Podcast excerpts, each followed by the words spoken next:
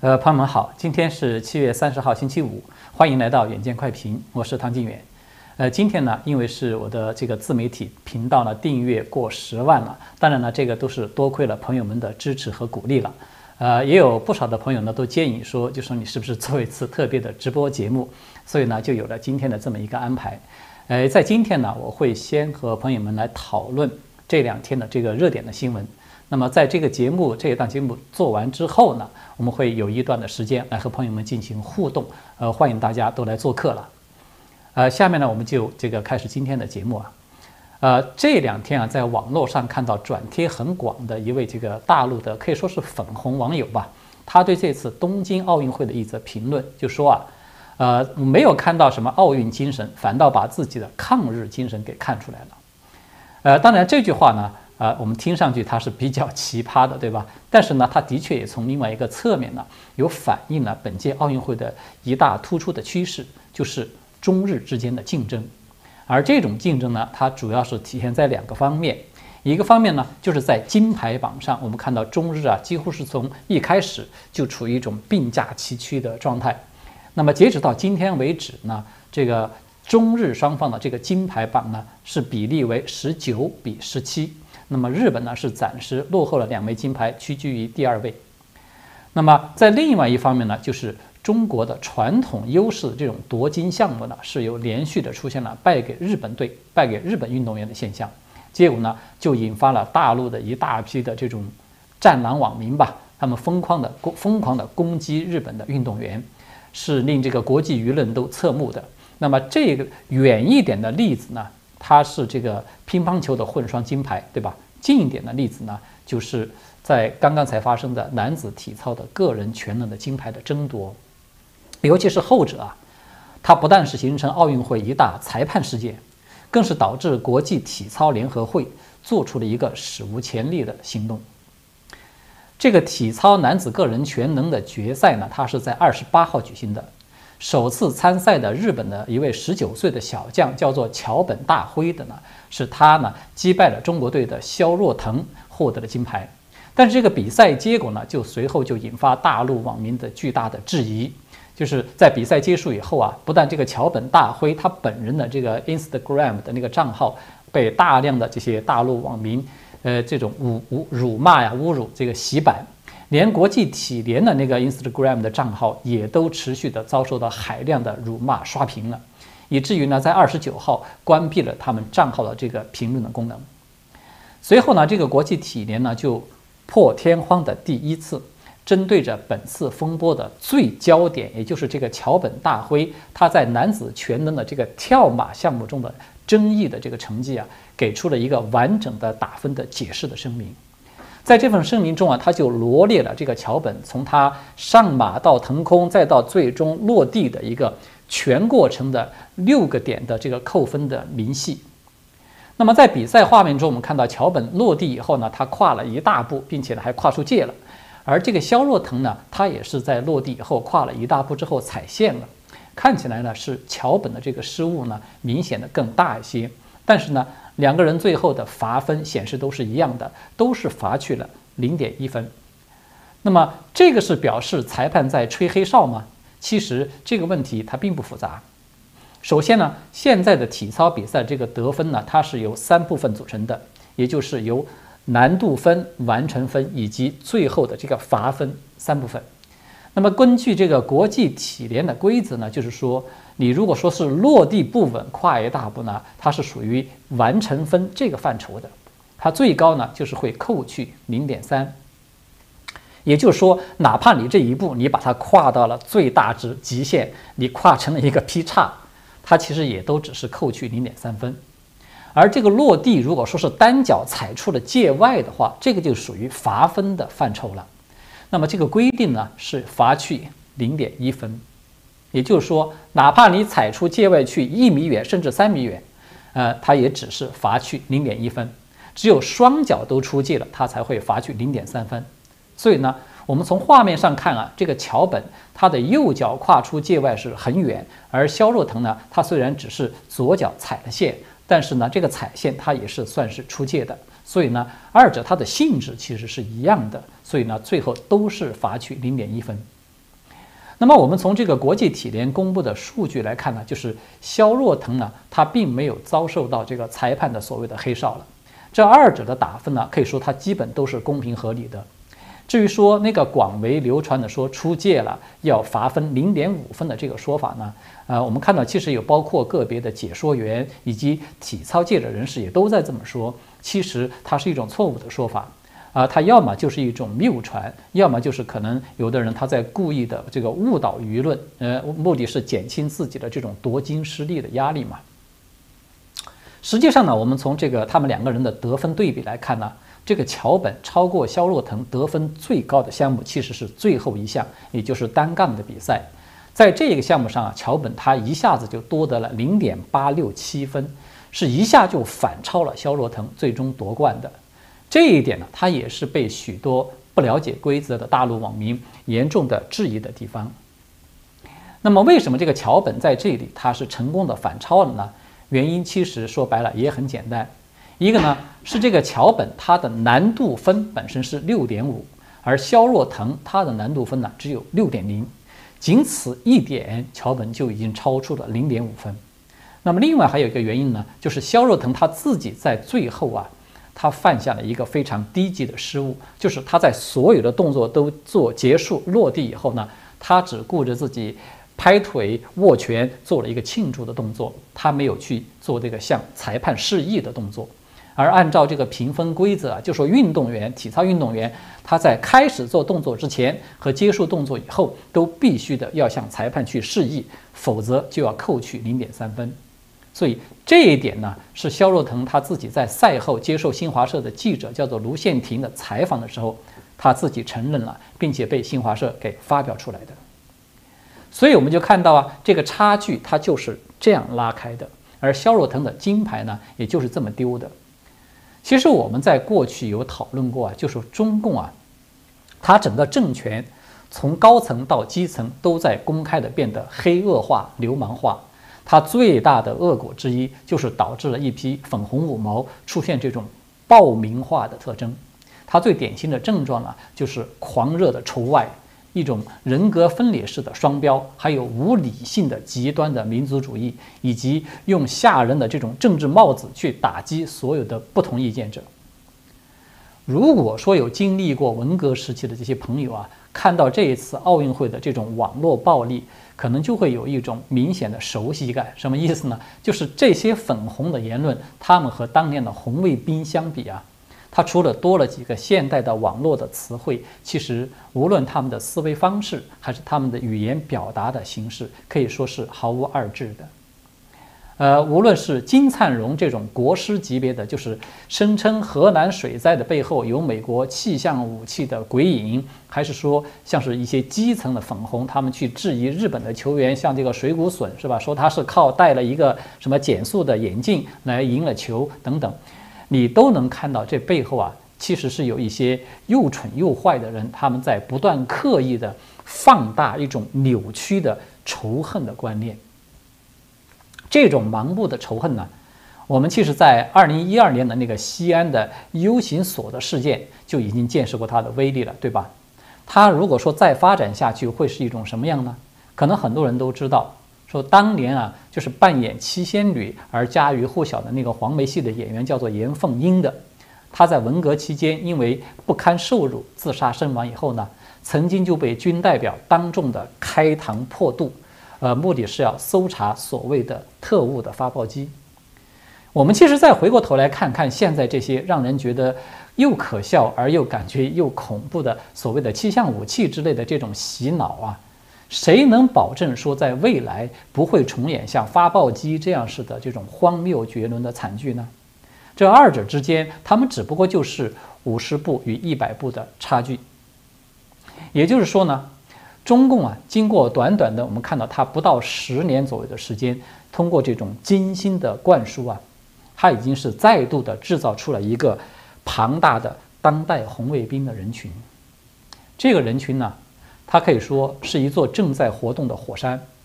我们现在呢，已经可以说听到这个火山口它在不断的发出轰鸣，以及这个地面已经有明显的这种晃动震动了。至于说这座火山它尚未真正的喷发出来的原因呢，只不过就是中共现在呢，暂时还没有一个像当初毛泽东那样的战无不胜的伟大的领袖来发出号召而已。尽管我们看到习近平他身边的像王沪宁啊等等这些人马都在绞尽脑汁的想要把这个习近平塑造成为这个毛泽东的二点零版本，对吧？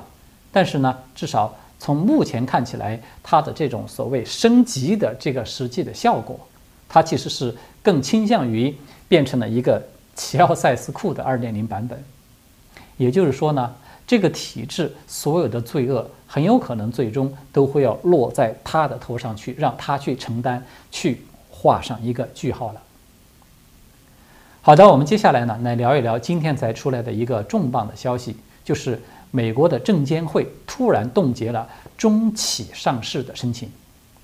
这个消息呢，它是路透社独家发布的。这个报道呢就引述一个消息人士的说法称，说美国的 SEC 也就是证监会了。他们已经停止处理中国公司在美国的首次公开募股，也就是 IPO，以及其他的证券销售的注册。同时呢，为了规范中国公司向投资者披露中共监管打击的风险，而那么这个证监会呢，正在准备制定一份新的指南。至于说这个过程它需要多长的时间呢？我们目前谁都还不清楚。所以大家有看到了吧？这个冻结的动作啊，它很显然与中共整治这个像滴滴出行以及接踵而来的对教育培训这个行业的打击，它是密切相关的，对吧？对滴滴出行来说呢，这个公司在当局连续不断的打击之下呢，他们现在已经在开始考虑退市了，呃，也也就是说用这种方式来平息当局的怒火。并且呢，还准备要去赔偿投资者在该公司它上市以来所遭受的这些损失。而这个教培行业呢，它成为新一轮的整治对象以后啊，你看像这个新东方等等这些公司的股价，它也开始出现大跌。那么中共当局对在美上市企业发出这种接连不断的冲击波啊，已经是让满心希望等着发财的这些美国投资者都叫苦不迭了。所以呢，这个 SEC 它出台的这个新指南。最主要的内容就是说，要要求赴美上市的中国公司必须向投资者去披露中共政府干预其业务的这种风险有多大，并且呢，要作为它的定期报告义务的一部分。按照这个 SEC 的主席叫做加里金斯勒的，他在今天的说法呀，就说。这个是该机构的工作人员，他必须要确保寻求在美国上市的这些中国企业呢，他已经有获得中共政府的许可，同时呢，根据法律的要求，美国的监管机构要能够在三年内去审查他们的审计的记录。所以大家现在听到这儿啊，是不是有一种太快了的这种感觉，对吧？就说对中美金融脱钩这个话题呢？我们在过去的多次节目中，其实都有过讨论的。有很多的朋友呢，也都觉得，呃，中美之间啊，有华尔街这个巨大的润滑剂、这个减震器，是吧？也可以这么说，有它的存在呢。那么，中美金融要想脱钩啊，恐怕不是那么容易、那么简单的事情。我们看到，即便是在川普当政的时候啊，以他对中共是如此的强硬，他也都撼动不了这个大局。但是呢，让所有人跌破眼镜的是，谁都没有想到啊。居然是习近平他自己出手做成了这个川普想做而做不到的事情。这个结果呢，就是我们看到出现了一幕令人目瞪口呆的，可以说是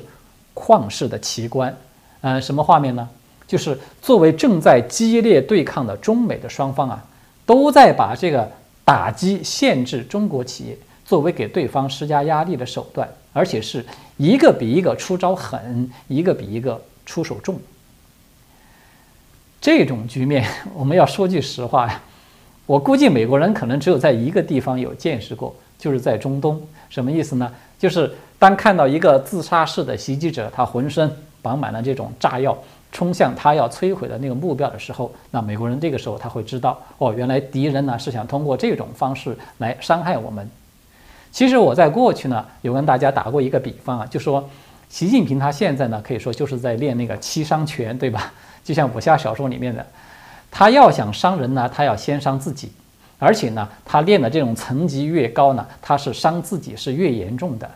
啊，当然这个虽然有一点开玩笑的性质，但是呢，它大体上我觉得它能够说明当前就是中共的当局，它就是这么一种打法。也就是说呢，中共现在和美国比狠的方式呢，它展示自己所谓那个强大能力的这种方式，它其实就是把刀子往自己的身上在招呼。你狠呢，我更狠。你想杀我呢，我可以先把自己杀了，哪怕是我死了呢，我也要溅你一身血，也要恶心你一下。他大概呢就是这样的一种思路。呃，我们说句实话呀，其实美国在这样的招数面前是有一点发懵的，就是他们不大看得懂中共的葫芦里究竟在卖什么药，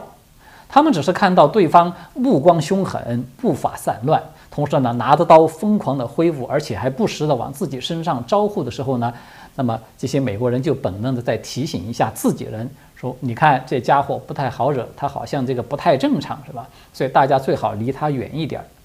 我们要用官方一点的词汇来表达呢，就是所谓的风险规避了。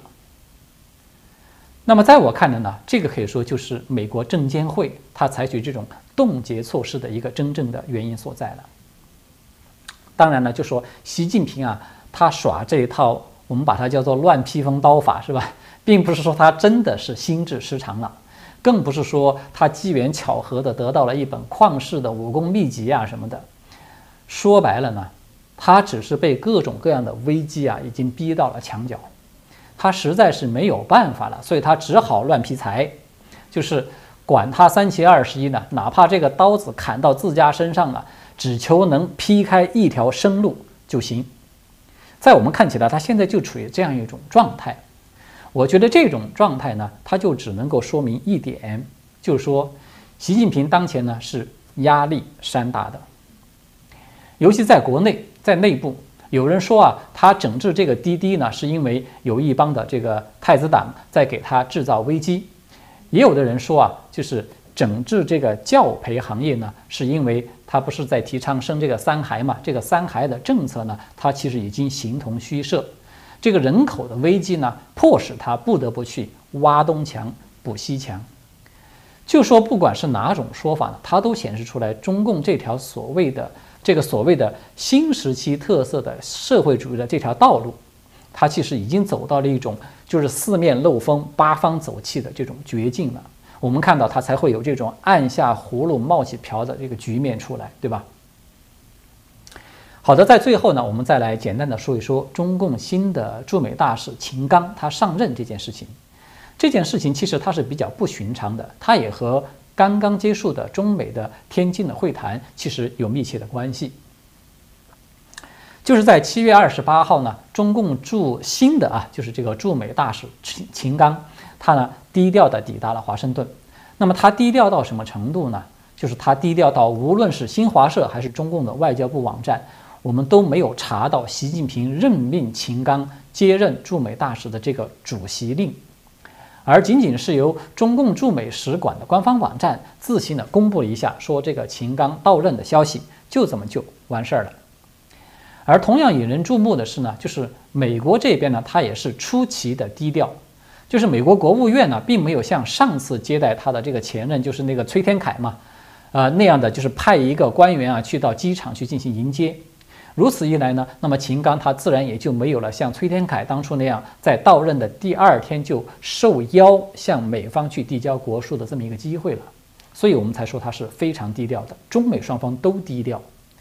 那么这个秦刚上任呢，他是首先来了一个，呃。说开放的大门已经打开了，就不会关上这么一个表态，对吧？于是我们看到，几乎所有的舆论呢，都集中在讨论说，这个秦刚他究竟是战狼呢，他还是熊猫？在这个问题上面，其实啊，这个秦刚他究竟是狼还是猫？我觉得他并不是太重要，因为他的这个属性的定位呢，并不是他自己说了算的，而是要根据习近平的需求来定的。我们知道，在过去啊，中共它是需要韬光养晦的那个阶段，所以呢，这些外交官是一个都比一个表现的温顺，表现的有亲和力。那么现在呢，中共是需要大有作为，要开疆拓土了，所谓的，所以呢，这些外交官们，你看他也就一个比一个更加的战狼了。那么这个秦刚上任的关键呢，他不在于他这个新官上任说的那几句场面话，而是在于啊，他这个上任的举动的本身。呃，什么意思呢？就说秦刚上任，他的这个时间是很微妙的。我们看到啊，他刚好就是在中美天津会谈结束的第二天。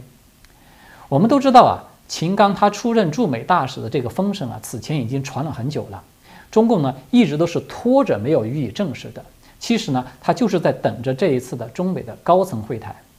那么这一次中美天津会谈呢，中共可以说是演足了戏码的，就是让那个副部长谢峰嘛，拿出两份两份这个纠错清单来大肆的炒作，对吧？大家应该都还有印象。就这两份清单呢，不要说它的内容，就是冲着纠错清单这么四个字，我觉得美方都是不太可能接受的。因为哪怕是接受了一条，它就等于美方承认自己是错误的一方。其实我觉得中共对此呢，他是心知肚明的，所以呢，他拿出这两份清单呢，本来就是一种漫天要价的意思，他并没有真的指望说美方啊可以能够兑现其中的多少多少。就说中共他真的有本钱可以这么颐指气使的让美国乖乖的站在面前来认错吗？至少我这个吃瓜群众呢，我是看不出来，而且恰恰相反啊，我们看到的中共，它表面上这种强硬呢，它更像是演戏来应付大内宣的一种需要。其实它内在的，就是它真正的那个想法，它却是通过秦刚上任这个动作本身，释放了一种放软扶低的这么一个信号。呃，为什么这么说呢？我们都知道啊，就是说美国驻华大使离任呢，已经有半年多时间了。而崔天凯呢，他回国以后呢，中共驻美大使这个职位空缺也已经有一个多月了，可以说双方同时都没有驻对方的这个大使，这个局面啊，是中美建交四十二年以来的第一次。但是我们看到的却是，就是美方对这一点是一点儿都不着急的，直到现在啊，拜登为止，就就是直到现在为止，这个拜登政府啊，他都没有说宣布接替的人选是谁，那么。大家想一想，如果说中共他真的很想表现一种强硬，想要表达对美国的不满，想要表达我不怕与你美国脱钩等等，那么他很自然应当采取一种对等的方式，对吧？就是至少要等到美国的新大使的人选公布以后，甚至是美国新大使到任以后，再让秦刚赴美来上任，这个才合理。这才能体现出这种党国强势崛起，而美帝退避三舍的这种威风嘛，对吧？但是现在我们看到的是呢，就是中美在天津的闭门会谈刚刚才结束呢，这个秦刚立即就先行的赴美就任了，它反映出来刚好是一种相反的状态。所以呢，在我看来呀，中共呢，它是大概率又在玩这种表面放狠话，背后下矮装的这种把戏了。就一旦美方中计的话，那么在获得中共暗地里的某个重大的让步以后呢，去撤销了清单中的某一项或者某几项来作为回应的话，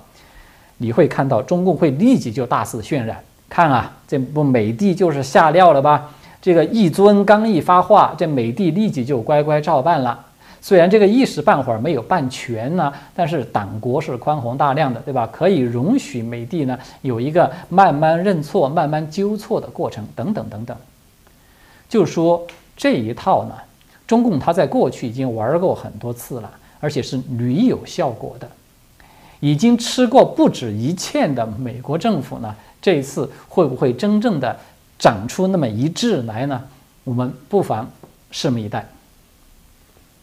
好的，我们今天的节目呢就聊到这里了，谢谢各位的观看。下面呢，我们就进入和大家这个互动的一个时间，呃，欢迎各位朋友呢都来做客，我们一块儿来畅聊了。嗯，好的，我就先看看朋友们，现在好像已经有有一些这个提问啊，就是昨天我们这个预告播出以后呢，就已经有不少朋友通过这个留言，哎，请进。哎呀，欢迎欢迎欢迎！好，我们今天这个特别嘉宾艾瑞斯，这个也来和大家一起，我们来一起来聊一聊。大家好呀！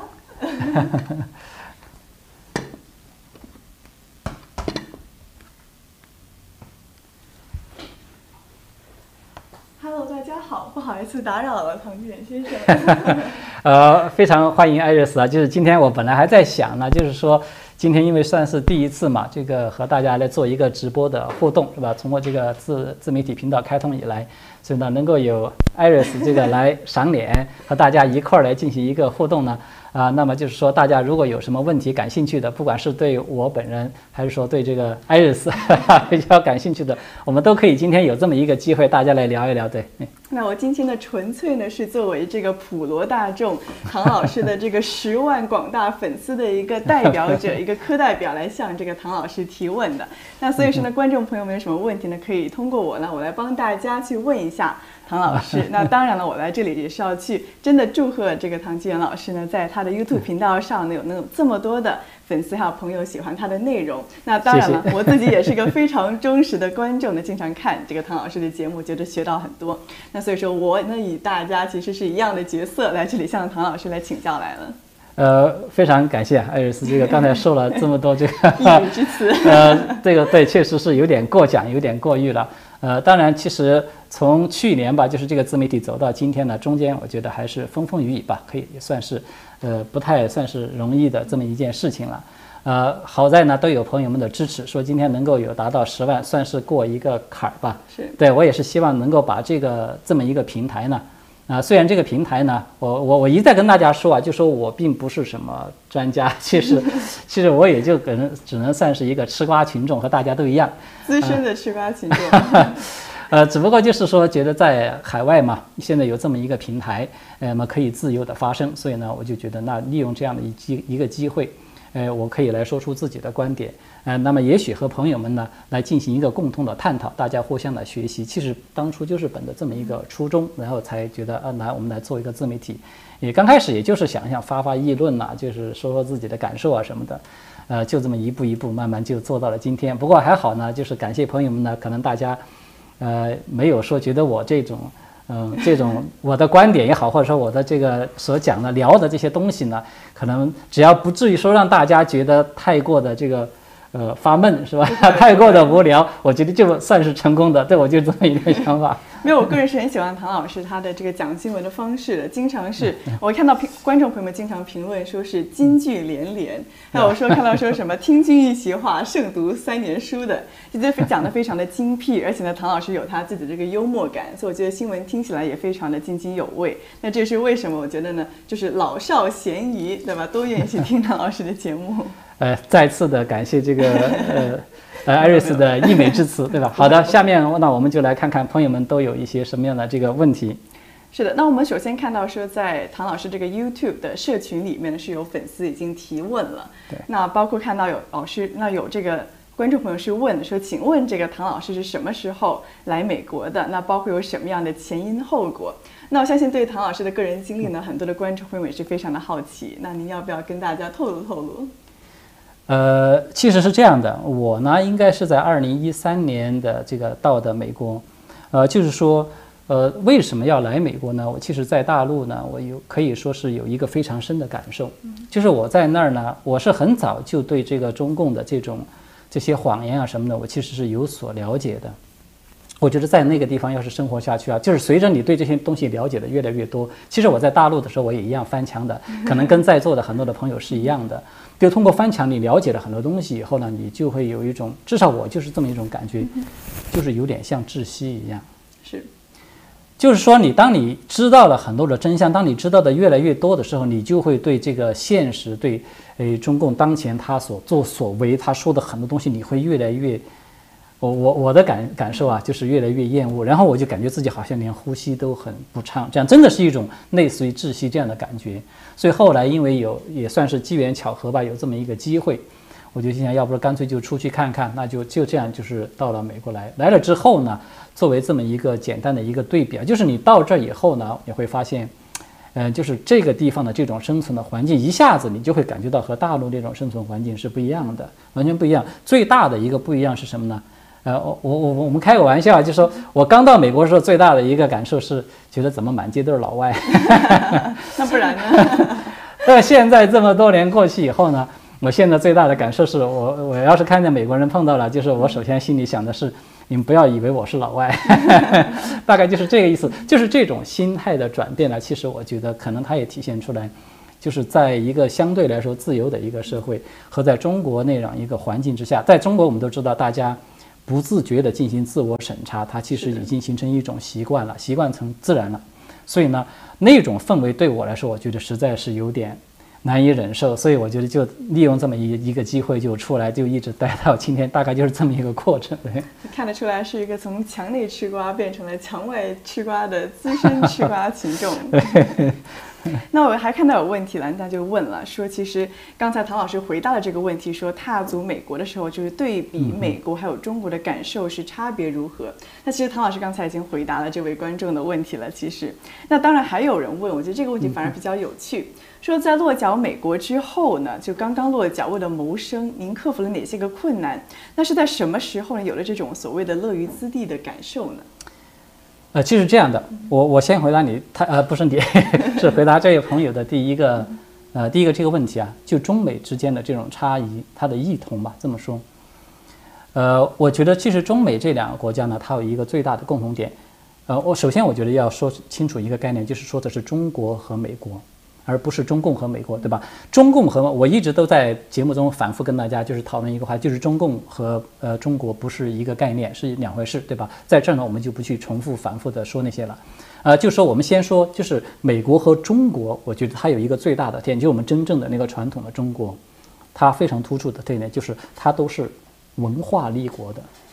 什么意思呢？就是说，我们知道过去的中国呢，我们说过去中国人什么样的人是中国人，其实它是一个文化概念。它不是一个单纯的说啊，因为你的民族你就是汉族，你这个血统它不是以血统来划分的。我们都知道为什么，包括现在你看到这个中国从这个呃清朝满清是吧，之后到中华民国，一直到延续下来，都是一个多民族融合的这么一个国家。所以呢，就是说它不是以这种血统来的来区分你是不是中国人，它是以文化。其实这个文化就是我们过去经常跟大家说的，就是中国正统的这种传统的这种中国文化。你不管他是就是敬天法祖、敬天信命也好，信神是吧？还是说是就是讲究呃儒家的这种像礼义仁智信呐等等这些这种传统延续下来有这样信仰的这个人群，他是用这种文化来划分中国人。所以为什么中国过去有一句话就是说这个这些。四方夷狄是吧？是我们是它其实这个夷狄与非夷狄与这个我们这个中国人的这些之间的区别，它其实就是用文化来划分的。后来你看历史上很多的这些呃蛮夷啊，这些就是所谓的这些周边的游牧民族，他们其实进入到中原嗯之后，他们接受了这种传统文化的同化以后呢，你看他们其实后来也同样就被叫成中国人。在这一点你会发现美国是。很相似的，对吧？美国也是都呃呃，最开始呢，美国大家都我们知道，美国它有一个外号嘛，叫做说是世界民族的大熔炉，对吧？有这么一个说法。它这个熔炉的说法，其实它就有点这种意思，就是美国它其实也有从它立国开始，一直一步一步到现在延续下来这么一个立一个美国的文化。这个文化的内涵就是我们现在知道的，就是比如你不管是三权分立啦，还是说是这个呃信仰言论的自由的这么一个普世的价值观呐，是吧？等等吧，包括这个法治的社会这个法治的这个传统啊等等，这些都是美国价值的美国这种文化的一个一个很重要的组成部分。所以你看，很多不管你是哪国人移民，你到了美国来。你只要生存的时间慢慢在这儿生活的时间久了，你认可中美国的这一套价值观，你认可这一套文化观念，你做事说话，包括你行事的方式，你都像美国人这套传统的东西，你去做的时候，你就是个美国人。嗯，所以过去我还曾经看到过，就是有很多的这个。呃，朋友啊，都有发生过激烈的讨论，说什么是正宗的美国人？有些讨论来讨论去，说真正正宗的美国人应该要算是过去的说的叫做什么印第安人，就是土著是吧？那个才是真正正宗的美国人。说你这些白人也好，你这些人也好，都是其实都是移民来的。其实我觉得从这个角度上讲，美国它可以是也可以这么说，就说它其实是文化立国的。你只要融入了这个文化，你认同了这个文化，同化了这个文化，你就可以说就是个美国人。对吧？再加上你还表面上呢有一个这个美国的国籍啊什么的，我觉得，所以这个是我看到中国和美国最大的这个共同点。只是说至于说美国和中共，我觉得那个区别当然就大去了，是吧？这一点这个区别有多大？我想可能大家应该都凡是对中共有所了解的，或者说是从大陆出来的朋友，可能对此都会有所了解，对吧？所以。对我就是这么来看的。那的确呢，刚刚唐老师提到了中共，我看到有很多观众朋友也在提关于中共的问题。嗯，那不过有朋友问了，说呢，一个是中国的老百姓怎么样才能醒过来呢？那还有一个朋友问了一个有点类似的问题，说如果说中共政权在这个国际力量的运作下施压下它倒台了，那么中国大地应该有哪些个步骤去重组这个国家呢？去建立为民众服务的政府呢？啊，这个 很很复杂，这个可是一个很庞大的话题。这个我我们先说第一个问题啊，就是第一个问题，他是说，就说中国老百姓怎么样才能够醒过来？其实，我觉得这个可以说就是我为什么觉得选择要来做这个自媒体的最重要的初衷之一，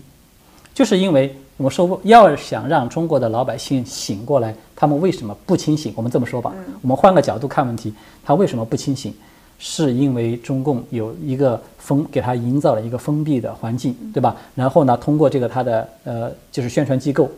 长时间的对他进行洗脑啊、灌输啊等等，是用这种方式。那很多人他在里面耳濡目染，他时间长了以后，他慢慢自然的他就越来越认同中共的那套党文化，他就变得越来越不清醒，变得越来越认同中共的那套东西。所以像这样的人，就是包括大家看到像五毛啊、什么粉红这些，我觉得啊，就我个人的观点来看。我觉得他们准确的说，应该不是中国人，他们更像是说是中共人。嗯，他们是在中共党文化熏陶之下成长起来的这么的一个人群，所以呢，你像这样的人群，他的确是在我们看来，他的确是不清醒，是不理智的，就是他们完全没有办法看清楚中共的邪恶，中共他呃坏在哪里，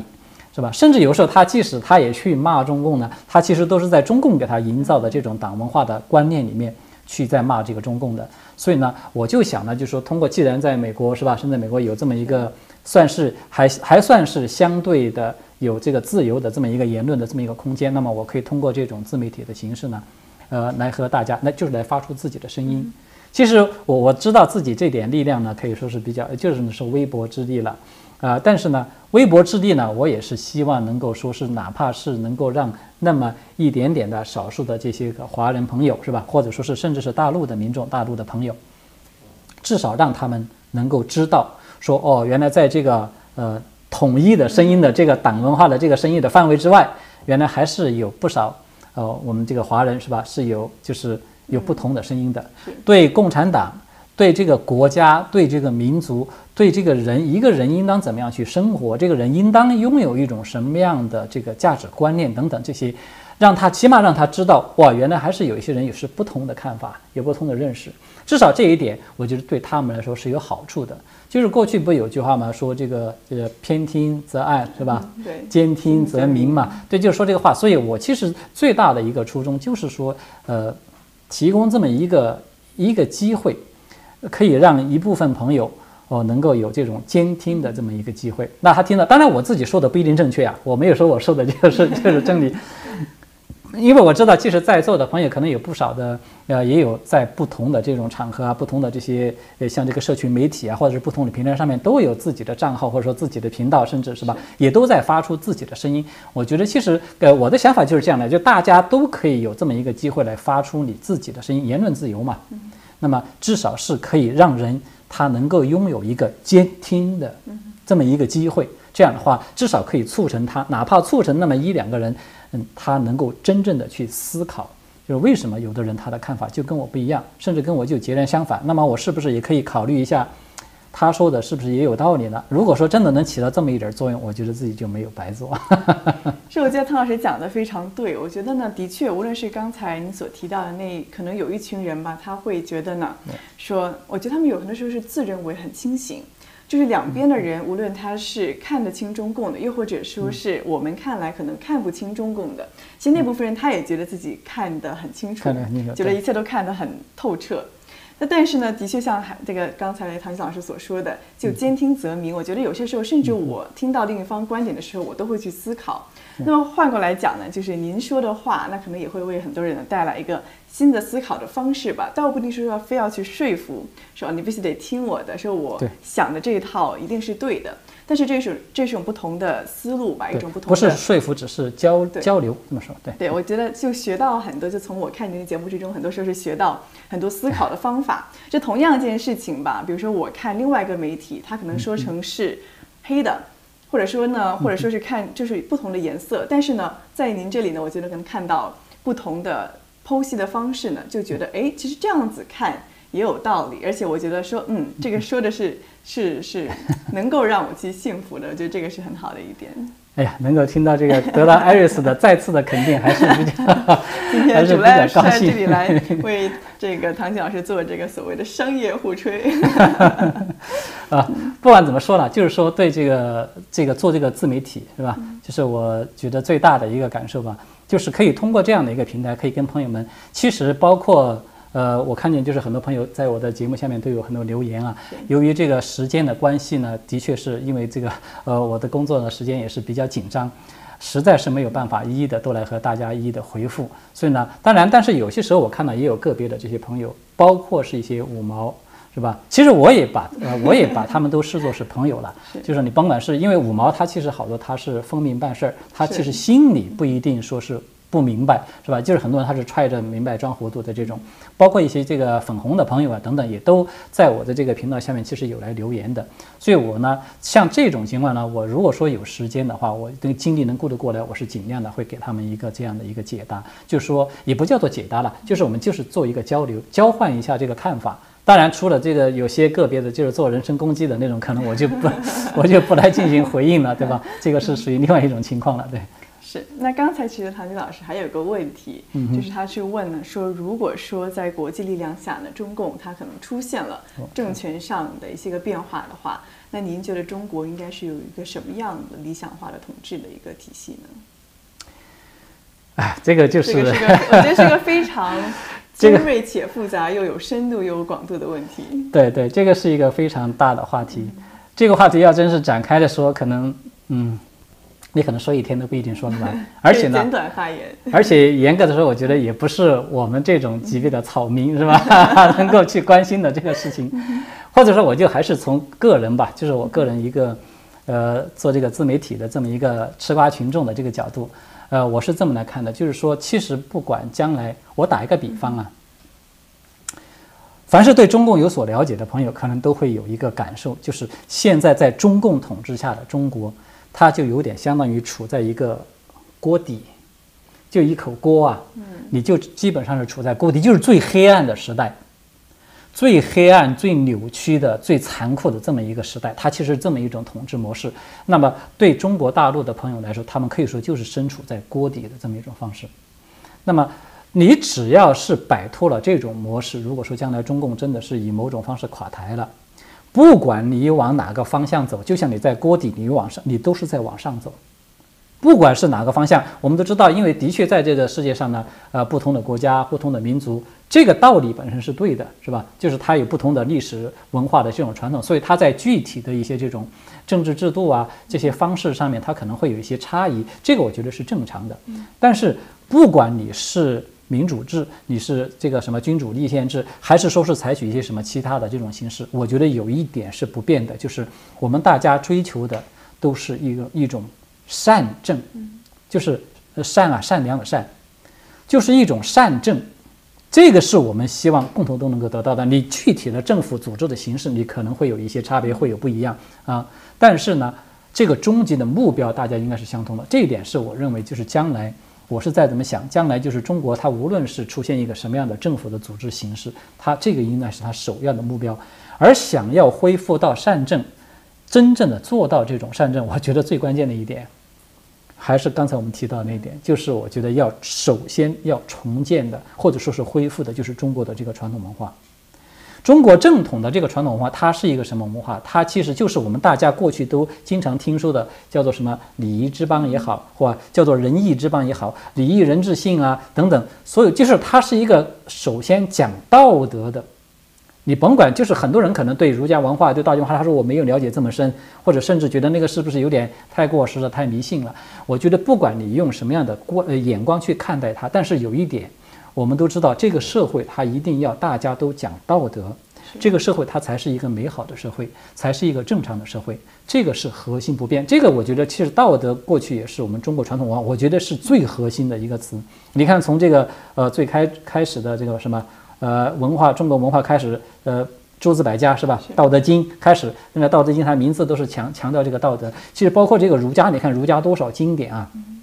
就是它其实它的核心强调的，其实也都是这个东西，就是你的道德境界，整个社会的人群的道德境界，它要是不提升上来，它要是没有一个正面的这样的一个信仰的存在。那么整个这个社会，它一定就像现在中共这样似的，它就会不断的败坏，不断的败坏，变成一个就像大家看到中国大陆现在虽然说经济条件就是说它的这个，就是他的经济条件好了很多了，是吧？呃，生活其实是比较富足的，但是呢，你会你会发现现在中国大陆人这个民众他的生存状态彼此之间，他是非常的冷漠。能写是吧？这个就已经太多了。说看到这个人倒在马路上死了，没有人谁谁敢去扶的，或者说谁敢去这个帮助一下等等，这种例子都是非常多。所以他为什么整个社会会出现这样一个状态，就是因为，哎，其实这个正统的这种传统的讲道德的这么一种文化，它被中共给破坏掉了。其实说到这儿，我我再想简单的跟大家就是交换一个一个这个呃观念吧，一个想法吧，一个一个观点，就是说。我们都知道中这个呃有不少朋友啊啊是在认为就说啊你说中国传统文化那些封建的大不时代是不是很黑暗吗是吧？那个皇帝不是很专制吗？等等。其实，在我个人看来，就是中国过去传统的历史的它留下的这个文化呢，它其实恰恰和中共现在推行的这种党文化它是对立的，它其实是对立的。中共的这个党文化，其实我们现在好多人去否定。一概否定这种传统文化的这种观念，它恰恰是，呃，就是中共的灌输了，他已经篡改了很多东西之后，教给人的灌输的这么一种，其实是已经是变异的、走了样的这么一种所谓的传统文化这种观念，我觉得是跟这个是有关系的。所以你看到，就是中共他在建政以后，他为什么首先做的第一件事情，他就是摧毁这个传统文化。杀读书人，杀掉这些什么，就是继承着传统文化的这些什么地主啊、乡绅啊等等，把这些全都杀光了，然后还把所有的这些传统的典籍烧了、砸掉，是吧？破四旧啊等等，包括在文革是更加的、更加的严厉，几乎所有的这些全部都毁掉。他为什么要这么做呢？其实就是因为我觉得中共他自己是清楚的，他自己清楚，就是传统文化其实是他的这个党文化的最大的一个对冲的死敌。真正的，如果说是在一个呃信奉传统文化的这么一个社会里，大家如果都是这个很注重道德的这么一个社会里面，中共的这一套东西，它其实是很难立足的。我觉得这个是关键。对，在我看来。那的确，我们刚刚也看到了，说唐老师呢可以长篇大论、滔滔不绝的，对吧？古今中外、上下五千年、承上启下。我觉得继续这样子问这些深度的问题呢，唐老师可能要做一个二十四小时的直播。那我也在这里做二十四个小时。那所以说，为了个人这个时间安排呢，我觉得问一些个轻松愉快的问题，那相相信也是满足很多这个观众们更加肤浅一点的，像我们这种吃瓜的、吃您的瓜的群众的非常大的好奇心。那我看到有观众朋友问了，说唐老师，您是哪哪哪哪哪哪哪里的人呀？呃，我其实是四川人，说起来，嗯就是这个在四川长大，一直到这个读书，再到后来才一直就是到二零一三年吧，就是才有这么一个机会出来。其实说起来也很简单了，就是。那还有人问了，说唐老师，您学的是什么？那这一点我觉得很有很有看点。我过去是学医的。可能有很多的朋友都知道，就说我过去是有过从医的这么一个一个背景。其实啊，我觉得学医啊，对我自己来说，可能很多人就觉得奇怪，你一个学医的怎么跑来做这种？这是属于文 对啊，就这是文科的，就是地道的文科的工作是吧？呃，我觉得其实这个二者其实并不矛盾。呃，因为至少就是学医，其实我学学习成绩并不算好，也就是这个中等的这个样子，一点都不出色的。我我我做医生呢，是一个很普通的医生。医生没有普通的医生，都是学霸才做得了医生。没有没有没有，呃，其实学医也有也有庸医嘛，就是有良医，其实也有庸医嘛。我觉得我是介于二者之间了，就是说，呃，虽然说没有说能够救多少人呢，但是也没敢说害过人。嗯，当然我们话这个言归正传，就说。呃，我觉得其实学医的这个经历呢，他对自己的这种思维方式，其实是有好处的。我觉得其实自己在大学里面所所受的这种教育，包括后来这种职业生涯，对我带来最大的一个收获，就是觉得让自己形成了一个比较，呃，我觉得是比较有用的这么一种，我自己认为有用啊，是吧？我自己认为是比较有用的这么一种这个观察这个世界。观察这个社会的这么一种思维方式，所以可能有时候甚至言谈之间呢，可能会给大家带来一种感觉，就是说你怎么这个呃，好像讲讲起这种新闻啊，讲起时事，也有点怎么像这个治病 治病拿药这个 开方子的，对吧？有点这种感觉。我觉得这个背后可能是跟这种经历有关系的。我觉得这是一个很好的一个一点，就是我觉得看您的节目的组织条理非常的清晰。就跟给人治病一样，就是你先对症下药，然后药呢还要分这个疗程，也得要找出病因嘛，对吧？觉得这一点是非常好的一点。那还看到观众有提问的，其实这一点是切合您可能准备节目的一个过程了。就问您说，你每天准备节目中会遇到什么样子的压力？特别是我们知道，很多时候呢，自媒体的频道啊，包括是特别在 YouTube 平台上呢，经常会受到打压。那您这一路走过来，您刚刚也提到了说有风雨也有坎坷，那您的心路历程是什么样子的？哇，这个又是一个很 很高深的话题。其实我觉得没有什么太多的心路历程，我觉得自己其实严格说啊，走过来一路甚至是有点，呃，懵懵懂懂的。我其实自己并不是太清晰，因为呃，最开始决定要做这个自媒体呢，本身也是抱着就是说。呃，就像我刚才说的是吧？有其实多少有一点就是就是玩一玩这种心态了，就说反正就是有这么一个平台，那我记得凑个热闹，凑热闹吧，这么说吧。看了大家都说的热闹，那我也来凑个热闹。其实就这么一个心态，就说那我们来开个平台来这么来做一做吧。啊，其实这个过程呢，在每天就是准备就看这些新闻啊、时事这里面，我觉得其实感觉最大的压力呢，是来自于就是我究竟要说什么。嗯，其实每一次做节目，我都在为这个这个进行头疼，可以这么说，因为我我是从去年，我记得是从九月份吧，开通这个频道开始做这个节目。你看去年九月份以后，然后就是一下子进入到美国大选嘛，是吧？就是那个可以说是一个震惊世界的非常大的一个事件。然后，从大选之后走到现在呢。啊，大选之后其实又有一个很重大的事件，就是说，就是因为拜登这个拜拜登政府上台了嘛，然后整个这个形势一下发生了一个巨大的一个逆转。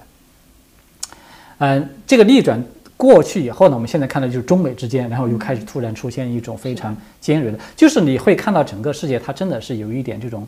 风云变幻这么一种。一个一个背景，有这么一个背景，所以就是它带来一个最大的问题，就是每天的新闻其实非常多，嗯，信息量爆炸。对啊，信息这个的确是一个就是信息爆炸，的确你说的很很准确，是这么一个时代。所以有时候你每天一看，打开这个新闻一看，哇，密密麻麻，这都是很热 热闹的新闻。我究竟就是跟朋友们来分享哪一条呢？啊，所以就这点是我觉得是最让自己头疼的。有时候每每一次就是我确定要，比如说说这个话题，或者说那个话题。往往要花上可能嗯一两个小时的时间，就不断的在在在看啊，在找啊，就这个对我来说其实恰恰是最大的压力。因为至于说我一旦要是确定了说什么这个话题呢，我觉得自己反正就是，呃，我就是这么一个水平，对吧？我一再说我就不是，我觉得唐老师吧，您刚刚说的这一通吧，我算是听明白了，就像一个学霸的一种。网网名呢叫做凡尔赛，就是那种非常的自谦，但是其实学渣听起来就是，比如说一般人是觉得说，哦，这个题目我看不懂，或者是这个事情我不清楚，或者我能讲的事情太少了。但唐老师刚才讲基本上是，哦，我觉得我能讲的事情太多了，反正样样我都懂，我就烦恼的是我挑不出来哪一件我该讲。我都有点分不清你这个究竟是在夸我呢，你还是这个是在表达观众朋友们的广大心声。呃。呃，其实不是这个意思啊，就是说，我是觉得每天就是每天看你看的新闻量非常多、非常大的时候呢，你会发现，哇，这个新闻其实也很吸引人，那个新闻也很吸引人，其实都想要去说，但是这个的确其实背后它存在的一个衡量的问题，就是我得选择。哪些话题呢？其实我会觉得自己，因为我得总得有个自知之明嘛，我得知道就哪个话题呢，可能对我来说我是比较擅长一点，或者说呃，我可以，我觉得可以说得更清楚一点。嗯，那么有些话题我虽然其实也很感兴趣，但是我自己后来一思考一发现，哎呀，其实我对这方面其实了解不多。我如果说张嘴一说一乱说呢，可能也许会开黄腔是吧？就有时候也会有一点面子了，就会觉得你要说错了呢，可能会。招朋友们的一个大家笑话。所以呢，所以其实很多时候也不是说是没有选择，我当然肯定不会是那种说是我万事通啊，真的是什么 什么都懂啊。就这个就是挑选确定这个话题的背后呢，其实也有这么一些大大概就是这么一个考量吧。是，那我们刚刚聊完了一些唐老师可能个人的一些大家比较感兴趣的问题，那我们再转回到呢，可能更加唐老师刚才觉得的，嗯，自己非常可以讲的，非常可以娓娓道来的很多的话题。那我看到有朋友问呢，说首先有人问，比如说关于台湾，说中共有可能会不会在二零二一年去武统台湾呢？那也有人去问香港，说呢，作为香港人，在这种严酷的环境下，该如何应对？是否应该移民这个英国或是美国？那还有人问呢，就大家一起问了吧，就是说中国本身国内的这个监控非常的严重，那在这样子的一种情况下呢，中国人的民众呢该怎么样去应对？那包括如果说想要反抗暴政的话，应该怎么走？是关于港、中、台这三方，可否请您简短的各自回应一下？不用讲太长，我觉得在 真的要是每个话题讲起来，我们这个直播可能还有二十个小时才可以结束。哦，这么说吧，我我觉得这针对台湾这个问题呢，我觉得中共，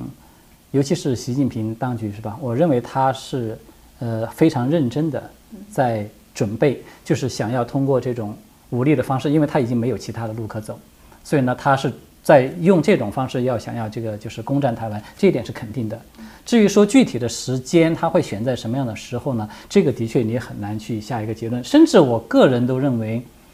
可能习近平他按照他过去的我们我所了解的，呃，他的这种做事的习惯方式，他会给自己定下一条底线，嗯，就是最迟不得超过一个什么时间。但是呢，在这个底线之前的这么一段这个时间呢，他可能是会是看机会的，嗯。因为就像我过去在节目中跟大家有简单说过的，就是说，呃，中共它其实要攻占台湾，它最大的阻力它不是来自于台湾，甚至它都不是来自于日本，它最大的阻力是来自于美国。嗯，所以它必须要确定美国会不会直接的就是参与，来和它进行发生一场这种货真价实的战争。嗯。还是说美国只是象征性的啊？我给台湾一些这种呃呃军事装备或者一些技术上的这种支持，我不直接参与来和你进行一个爆发一场战争。那么在这种情况下，如果说中国他一旦能够确定哇是这么一种状态，他那他很有可能他明天他就出兵，都有就我这只是打一个比方啊，就说这个意思。所以呢，这个对台湾这个事情我是这么来看的，就说台湾其实这个局势的确是可以说是非常危险的。呃，但是呢，美国这边的确是起着一个非常关键的。美国究竟扮演一个什么样的角色？这一点，它基本可以说就是起着最关键的这么一个作用。至于说就是香港是吧？你刚才提到这个香港这个问题呢，我其实对香港民众这个的这种具体要怎么做，这个你，其实他呃，你很难会给出一个什么样的呃建议，因为我我从来没去过香港。我其实说实话，我对香港朋友的这种他们生存的这种。环境啊，包括香港人那个人群，就是他们自主要的这个一些想法，是吧？是一个什么样的东西？我其实是一个什么样的状态？我其实都是不太了解的。所以在这儿呢，我觉得很难给出一个比较准确的回应。呃，我只是有一点呢，就是说，呃，以我自己在中国大陆，嗯，不好意思啊，就是我自己在中国大陆，呃，生生存过，然后呢，生活一直到我现在这个挪到了美国这么一个经历来说的话。我是这么一种感受，就是说，如果说你当你觉得在中共这样一种统治的这个范围之下，当你觉得已经无法忍受的时候，而你又有机会可以离开，那么我觉得是可以考虑的。因为呢，中共它其实我觉得它有一个非常危险的东西，中共它跟历史上任何一种暴政都不一样，都不一样。我们知道历史上最有一种，这个历史上不管是什么样的，这它也有暴政，是吧？古今中外，这个都是有过的。那么它这种暴政呢，它不存在这种意识形态上的这种这种洗脑、这种渗透。嗯。而中共最危险、最大的这个，就是对人类，我觉得它最大的这种危害，就是中共它有多年、数十年，它会持之以恒的。用各种各样的方式来对你进行这种意识形态，用他们自己的说法叫做思想改造。嗯，这个思想改造其实就是中共的意识形态洗脑，这个东西非常危险。就是什么意思呢？大家可能已经看到，现在在中国大陆的这个环境下生存这些中国的民众，其实我觉得中国大陆十四亿人啊，也可以说是能人异士，这种各种俊杰，就是说有才智、有头脑、有这种自己亲信的认识的这种人，其实也是不少的。是，但是你看他在中国大陆这种生活的环境之下，要是长期生活下去以后，他慢慢慢慢多多少少他都会要受到中共的这种党文化，就是他的这种影响。嗯这个是很难避免的，因为人的大脑呢，它就真的就像一个容器一样，你看什么听什么，时间长了装它，你就在不停的往里面装，你装的越来越多的时候，你肯定是不同程度会受到影响的。所以像比如说现在香港的朋友，我我是觉得像中共，我们看到他现在在香港的这种做法，他已经他的目的很很清楚，他就是要把香港大陆化。变成像大陆的一个普通的城市一样，未来它一定是往这个方向走的。所以呢，中共它不是说简单的用暴力啊，用警察把你们这些这个抗争者把你 就是镇压了，你们再也不敢上街游行了，你们再也不敢来公开的反对我了，就完事儿了？不会的。嗯，他一定，你看他现在他这个不是呃搞垮了这个像这个苹果日报是吧？是。等等，他对这个针对这些传媒啊在下手，他其实就是为他下一步他要来做这个做准备的，就他要对香港的民众，他同样要开始把他大陆那一套系统的如何洗脑、如何灌输，所有这些东西他全部都要复制过来的。所以你要在那儿待着时间长了，同样可能会受到这种影响。所以这个是我个人以个人的这种体会，我觉得至少我生存在这样的一种环境之下，我是觉得很窒息，我觉得难以忍受的。那么如果我有机会，我就会离开，我是这么来想的，对。那还有一个问题呢，我相信呢，其实跟刚才唐老师谈到的话题有关，就关于国内的国人他对这种世界的认知也好，对这种道德观，无论是价值观的判断上也好，那当然也与我个人有关吧。就我就想代表个人呢，借此机会向您提一个问题，就也有观众朋友们有也有在提及我本人，对吧？有人说啊，是不是台湾人？是不是在美国出生长大的？那么其实呢，我也可以跟大家说，其实我呢是在中国大陆出生长大，那么后来呢是来到美国这边上学了，那么有一段时间了。但所以说，刚才唐老师讲那段话，我觉得非常有感触吧。就的确呢，在中国大陆那个环境之下，你可能会觉得说你有一定的才能，你有一定的学识，但是很多时候呢，思想上的这种禁锢，这种一种框架吧，一种框框框在里面呢，很难是真正认知到外面的世界，又或者是真实的事情它的本相的。那所以说，我是本人来到美国之后呢，可以说是有一个比较大的思想上的转变吧。那也导致了，也就促成了后来的很多的经历，还有一些个发展。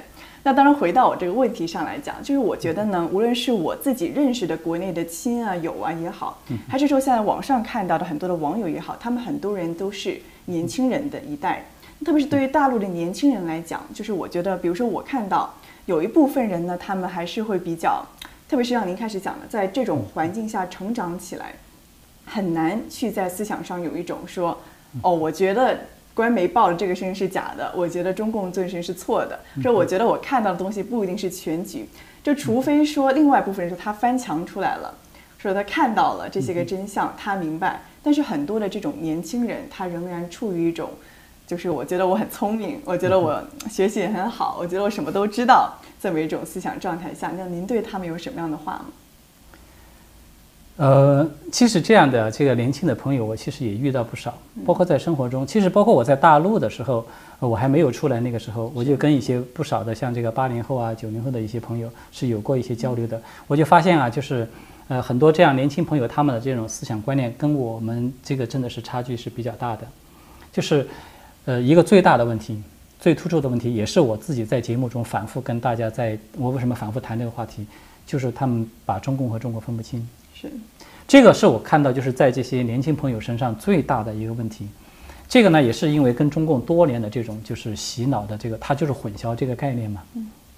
把政府和国家混为一谈，把这个政党和这个民族混为一谈。那么，所以。就是我们知道，其实作为任何一个人呢，你有这个爱国的这个，这个是最起码的一种，我们也可以把它说成是一个普世价值，是吧？就是你作为不论你是哪个民族，你要爱你的这个民族，爱你的这个国家，这个是一个最朴素的，我觉得也它也可以说就是一种普世价值，这个是没有问题的。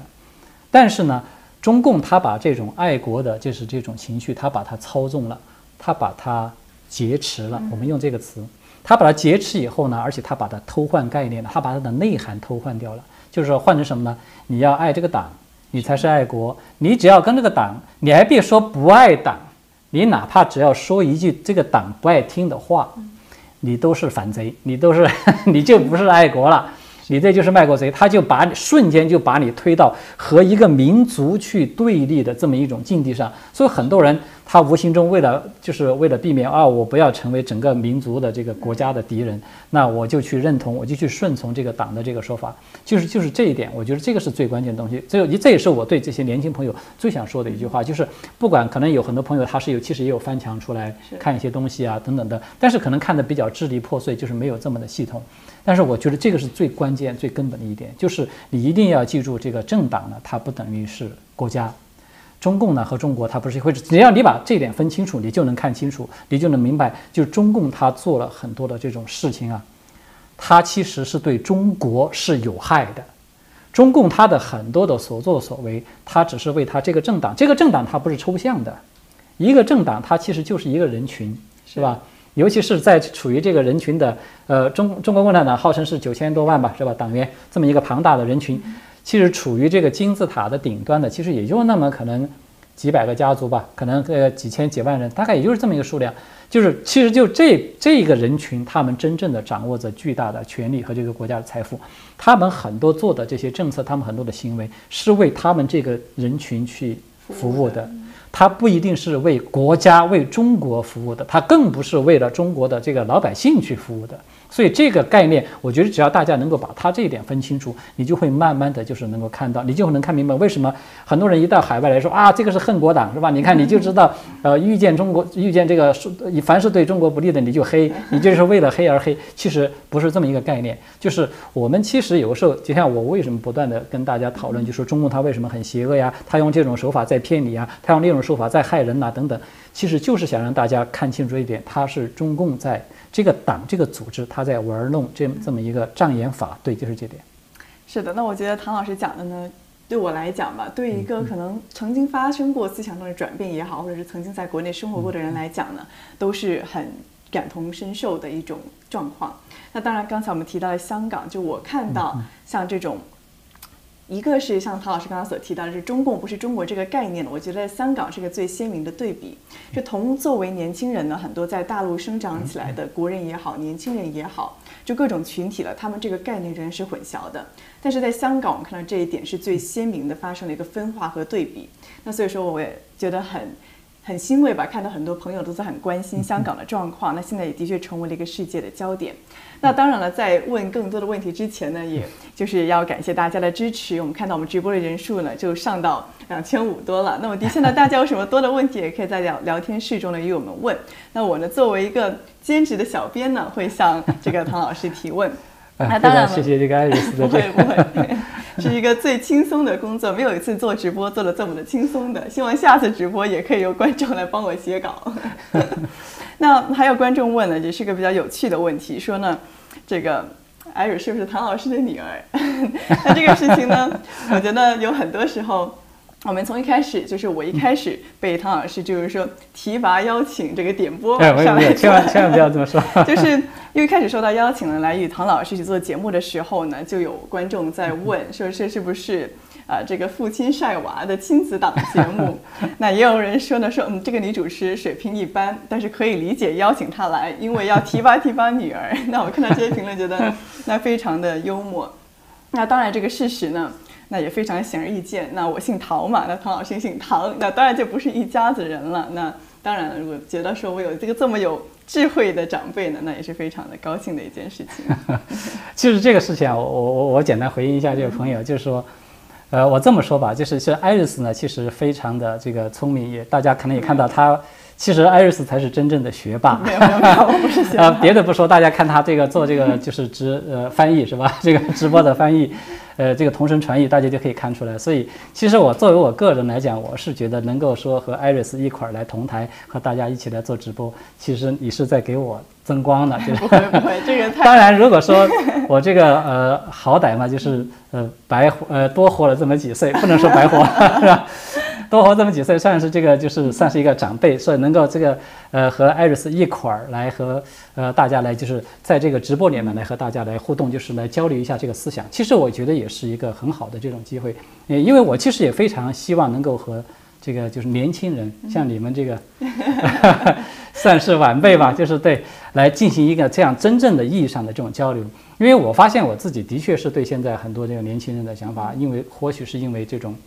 嗯，真的是有代沟，这种对这种这种差距的存在，所以我就有点担心，我自己在做节目中我说的这些东西，可能是不是呃能能能听得明白的，或者说愿意听的，都是比较年龄偏大的一些这个观众啊，一些朋友啊，或者说是这年轻人，就是能不能够听得明白？所以我需要继续跟这些年轻人进行这样一个互动来作为了解，而艾瑞斯是我最好的一个渠道，所以从这点来讲。要感谢这个艾瑞斯的帮忙。其实是我一直来非常感谢唐老师，很多很多地方，无论是在这个时事的解读上，还是说呢，在很多思考的方式上、思维的一个构造上呢，唐老师都经常给我们很多的意见。所以在此呢，我也感谢这个唐老师一直来的这种栽培。那当然，继续到观众的问题呢，不要这个以我个人的由头这个沾 沾大家的光了。那么还有这个 观众朋友们就是问说，唐老师有没有想做一个系列的节目来帮大家带双引号的说洗脑？那其实我觉得这样子一个节目，就我个人来听到吧，觉得是非常有意义的。那就像我刚才所讲的，就是我可能也是本身的经历呢，是从小在国内的一个环境中受教育长大的，很多时候呢，就是。需要一种所谓的反洗脑来帮助我们这样子的人呢，可能去就是转变一些个观念，看到更多的事实。因为很多时候，其实说新闻它都爆出来了，但是呢，你不一样的思维方式会产生截然不同的一个结论。对对，所以说这种反洗脑的节目，你有考虑过吗？呃，其实我一直在在的确是有这方面的想法。但是呢，就是说，一个是由于平时的这个这个活儿事情事情也比较多嘛，是，呃，有的时候就是觉得要做哇，我要是做一个系列节目，那么可能需要一个这个完整的从头到尾的这么一个筹划。同时呢，你要说到这个呃，大家说这个反洗脑是吧？这个反洗脑其实它也是一个非常广的一个范畴，它可能涉及到就是这个你呃，就是你看这个中共它的这种党文化的洗脑，它是全方位的，是吧？从这个呃普通的民生到政治、经济、文化，它也是全方位的领域的，它是无所不在的一种一种这样的一个一个灌输。所以你如果说我们要说这么泛泛的，就是这个反洗脑。呃，它其实也会涉及到很多方面。那么，我觉得这个对我个人来说是存在的一个巨大的难度，就是就是我说的，我其实不是什么专家，我也就是只是一个吃瓜群众了。那么，我可能会在我觉得我比较擅长的一些这个方面，我跟大家来分享一下我自己的观点和这个看法。啊，所以如果说你要做成一个系列的话，我就现在暂时还没有说能够定下来，说我们比如说做哪个系列，比如说我们做文化。或者说是做这个经济，或者说是这个政治等等，就是它，因为每一个话题进去，它都是会是非常庞杂的一个东西。所以呢，这位朋友呢，就是我，我，我，我非常就是感谢，就是你能够有这么一个提醒。就是的确可能，我们严格意义上说呢，我我的想法其实不，我觉得它不能够叫叫做反洗脑，就是说是，我就是还是那个话，就是说提醒大家，给大家提供这么一种不同的声音。如果说能够触动到你，就是你听了我的这个节目以后，能够觉得去做一些思考，我觉得对我来说就已经足够了。对我就觉得是心满意足了。哇，那我觉得听到唐老师这一番话呢，我觉得真的很能感觉到，就唐老师每天这么用心的做节目背后的一颗非常真切的为观众朋友们解惑也好，或者说是。反洗脑也好的这么一种非常诚挚的真心，微薄之力。那我们在节目的临近结束之前呢，我们也转换一下这个气氛，来问一些个可能比较轻松的话题。那看到有观众朋友问说，唐老师有没有来过台湾去玩呢？哎呀，非常遗憾，我其实一直都有计划想要去台湾的。我非常想去台湾的一个地方，就是我很想到这个台北故宫去看一看。就是那个是真正的中国传统的这个这些国宝宝物在那儿，但是呢，我刚把这个事情提上计划的这个日程的时候呢。这个疫情发生了，绝对放不了假了，唐老师。对啊，这个疫情一发生呢，当然一个是这一个工作是一方面的，另外呢就是你你出去和回来就涉及到要隔离啊，要这样的，哎，反正就是很多这样的一些问题的存在，所以在就一下子就没有能够就打乱了这个这个安排，一直就拖延到今天没有能够实现。但是就是到台湾去访问呢，到台湾去也真正的去这个看一看，就是中国文化很多传统的这样的一些东西呢，一直都是我的一个心愿，对。那我觉得在每次做节目的时候呢，我都经常觉得自己非常的才疏学浅，那特别是在唐老师面前呢，总觉得脑子不够用。但是呢刚才这个我我也是乱说，我也是想到哪儿说哪但是。刚才这个问题上呢，我觉得是略胜一筹，因为至少我去过，而且呢 也去过唐老师梦寐以求想要去的这个台北故宫。那记得当时看了那个什么，叫做白菜那个翡翠白菜，啊，翡翠白菜，对我我我有看过图片，对。对，那当然了，就是这是题外话了。那的确呢，我觉得。无论是台湾的朋友也好呢，还是香港的朋友也好，还是很多在墙内的，甚至是他们可能翻墙出来看这个唐老师节目的朋友也好，那当然了，还有很多是在海外，包括美国的观众朋友们呢，都非常的就这么长时间以来吧，都是很感谢唐老师的辛勤付出。那在这个他的这个频道达到了整整十万订阅撒花的这个之际呢，我们也在此呢，就由我作为一个课代表，向这个唐老师呢表达我们的感谢以及祝贺。谢谢谢谢谢谢艾瑞斯，谢谢各位朋友的这个支持和鼓励。就是这个频道呢，反正不管怎么说吧，到目前为止呢，我个人是希望能够把它继续的坚持下去。也虽然也会有遇到，就是刚才你说的，会有一些打压，也会有一些经常给黄标啊，或者说是在我们的这个推广上面，他会也就是做一些小动作吧。这些我觉得都是小小不言的事情呢。但是不管怎么说吧，我并呃，就是我个人并没有任何想要退却的意思，我会继续的把它坚持下去，然后呢，继续的来和朋来和朋友们交流，就是不同的这种观点和看法。当然，我也非常希望就是朋友们能够通过这个多多的来留言，是吧？是，呃，通过这种留言的方式，我尽量的会来和朋友们进行一个互动，就是说大家针对着这个世界，包括我们，我们大到这个世界，大到一个哇国家民族这么很宏大的一个主题，或者说我们小到一个，就是我们作为一个个人，你应当怎么样来这个看世看待这个世界，你应当怎么样来做人，或者说都可以，我们这些问题都可以来进行一种交流和这样的一个互动。我非常希望，就是我觉得其实跟朋友们跟不同的思想。跟不同的这样的这个生命来发生这种交流和友谊的这种碰撞，我觉得是非常幸福的一件事情的。那在此呢，其实跟大家透露一下，我觉得唐老师的这个专攻呢，不仅是在时事评论节目，那据称呢，这个厨艺也非常了得。那所以我也是非常期待的，以这种非常轻松的方式呢，跟大家讨论。那当然了，说会不会有一朝一日，这个唐老师能够 做一个这个什么靖远私房菜之类的节目呢？那我在此作为一名这个观众之一吧。表达我的这个情愿以及期待。呃，不好意思啊，其实艾瑞斯这个说的不够准确。我的厨艺呢，其实可以说是教科书式的，因为我就是按照教科书来做的，我全是放按照那个菜谱照的一步一步啊，这一步放多少，